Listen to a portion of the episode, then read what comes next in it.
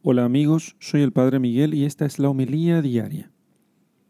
Lectura del Santo Evangelio según San Mateo capítulo 21 versículos 33 al 46. En aquel tiempo dijo Jesús, Escuchad otra parábola. Era un propietario que plantó una viña, la rodeó de cerca, cavó en ella un lagar y edificó una torre la arrendó a unos labradores y se ausentó. Cuando llegó el tiempo de los frutos, envió sus siervos a los labradores para recibir sus frutos. Pero los labradores agarraron a los siervos y a uno le golpearon, a otro le mataron, a otro le apedrearon. De nuevo envió otros siervos en mayor número que los primeros, pero los trataron de la misma manera. Finalmente les envió a su hijo diciendo, A mi hijo le respetarán. Pero los labradores, al ver al hijo, se dijeron entre sí, Este es el heredero. Vamos, matémosle y quedémonos con su herencia. Y agarrándole, le echaron fuera de la viña y le mataron.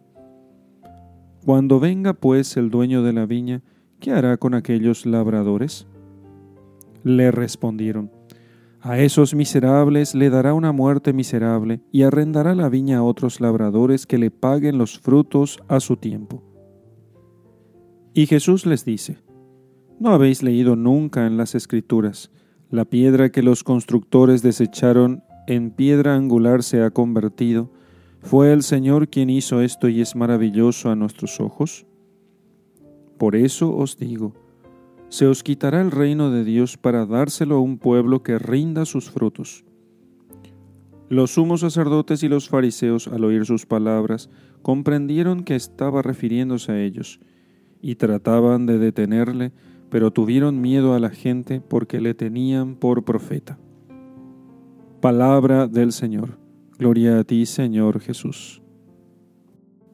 Queridos hermanos, no pensemos que este texto se realizó sola y exclusivamente con el pueblo judío que había, que, había matado al Hijo de Dios. Sucede con nosotros del siguiente modo.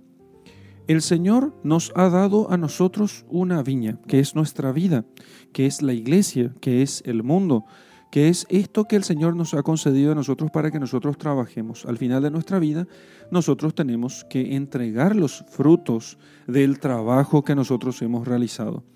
La vida no nos pertenece. Esta vida, que es la viña de esta parábola, es, pertenece a Dios y Él nos, eh, nos pedirá cuentas de eso. Pero cada vez que nosotros pecamos, nosotros lo que estamos haciendo es matar a los enviados del Señor y matar sobre todo al Hijo del Señor, al Hijo del Señor de esta viña. Nosotros somos meros administradores de todos los bienes que nosotros tenemos. Entonces, ¿qué hizo el Señor de la viña? Entonces, lo que hizo fue condenar a aquellos ladrones que habían robado su riqueza, su gloria. Entonces, nosotros cuando pecamos, lo que hacemos es robar a Dios su gloria.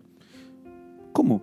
Claro, porque lo que estamos haciendo es, estamos a un tiempo, el, tiempo que tenía que ser dedicado a Dios, lo dedicamos al pecado. Las energías que deberían ser dedicadas a hacer las cosas por amor de Dios, lo dedicamos al pecado. Nuestra inteligencia que debería ser dedicada al servicio de Dios, resulta que ahora está al servicio del pecado. Y así todos nuestros bienes naturales están al servicio del pecado. Y entonces eso es como robarse la viña del Señor, robar su gloria. Por tanto, no robemos la gloria de Dios con el pecado. No robemos nosotros la gloria de Dios quitando eh, de Dios, quitando a Dios lo que le pertenece. Nosotros mismos le pertenecemos a Dios y no tenemos nosotros derechos sobre nuestras vidas, sobre nuestras fuerzas, nuestro tiempo, nuestras energías, sobre todo lo que nosotros decimos que es nuestro, en realidad Dios es el dueño.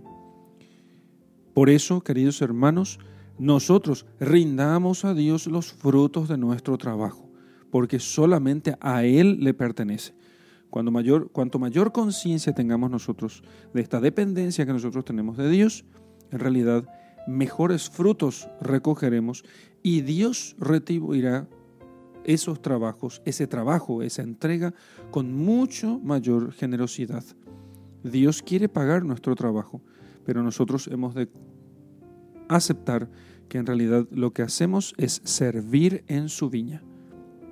En el nombre del Padre y del Hijo y del Espíritu Santo. Amén.